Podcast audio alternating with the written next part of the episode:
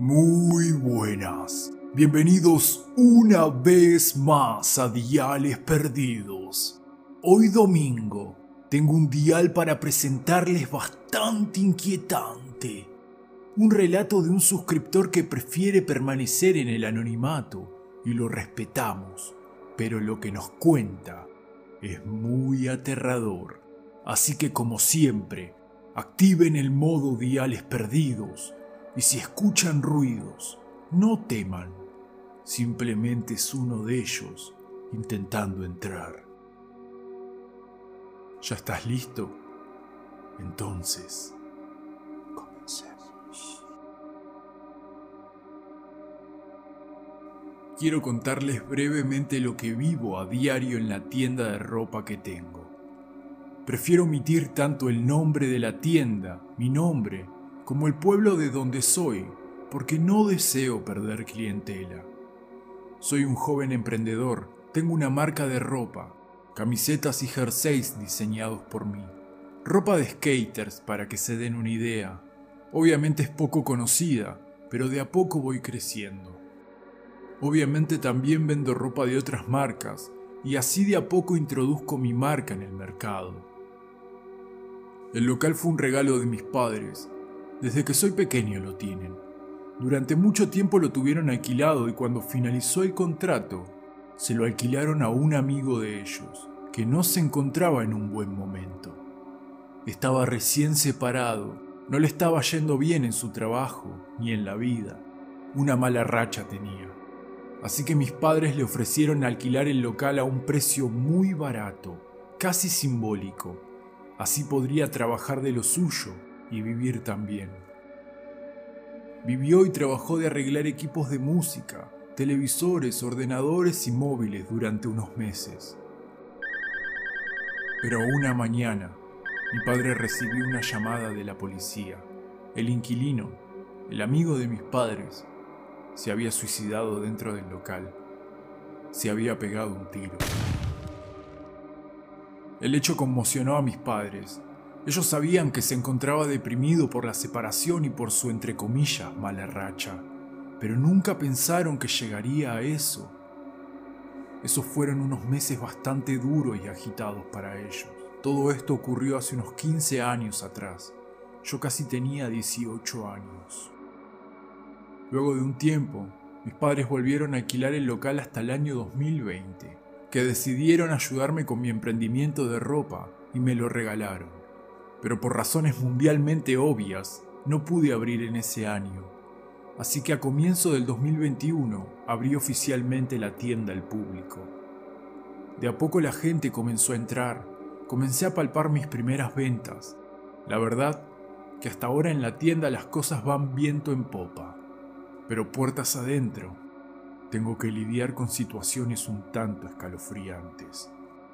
Mis padres no lo saben, no se los pienso contar y sé que no se van a enterar por acá, lo sé. Al principio fue muy raro e impactante.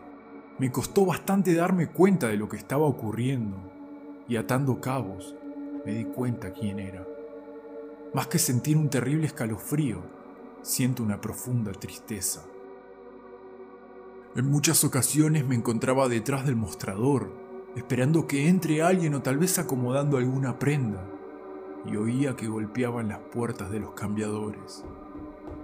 La primera vez que lo oí, dije, hola, pero sabía que no había nadie.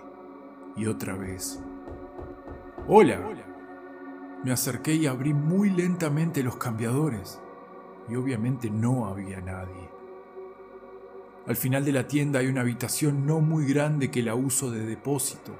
También hay un pequeño baño y una pequeña cocina. Para acceder a este lugar, solo hay que cruzar una cortina que puse para que no se vea que hay dentro. Muy seguido, siento que desde el depósito alguien me vigila. De hecho, varias veces he visto una sombra que mueve la cortina cuando estoy con clientes o sin clientes.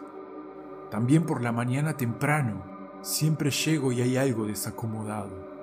Hoy, todo esto es moneda corriente pero el hecho que más me aterrorizó, incluso ahora que estoy recordándolo para compartirlo con ustedes, se me eriza la piel. fue hace muy poco, el 23 de diciembre del 2021. Esa semana decidí cerrar más tarde de lo habitual para aprovechar a los que siempre compran a último momento. Ya eran más de las 10 de la noche.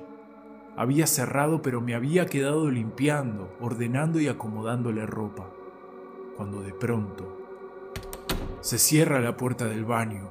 Eso fue nuevo para mí, me tomó de sorpresa y me quitó el aliento por un momento. Acto seguido, comencé a sentir un sollozo, tímido, pero constante, como un lamento. Sentí tanto miedo que tomé las llaves, dejé todo como estaba, cerré y me fui. Una vez en casa, aún seguía con un extraño frío que me recorría el cuerpo, y más allá del susto, luego de un rato, cuando pude pensar tranquilamente, no pude y no puedo dejar de pensar en él. Pobre, pobre hombre. Eso es lo que vivo muy seguido en mi tienda de ropa. Gracias por dejarme compartirlo. Si lo publican, perfecto.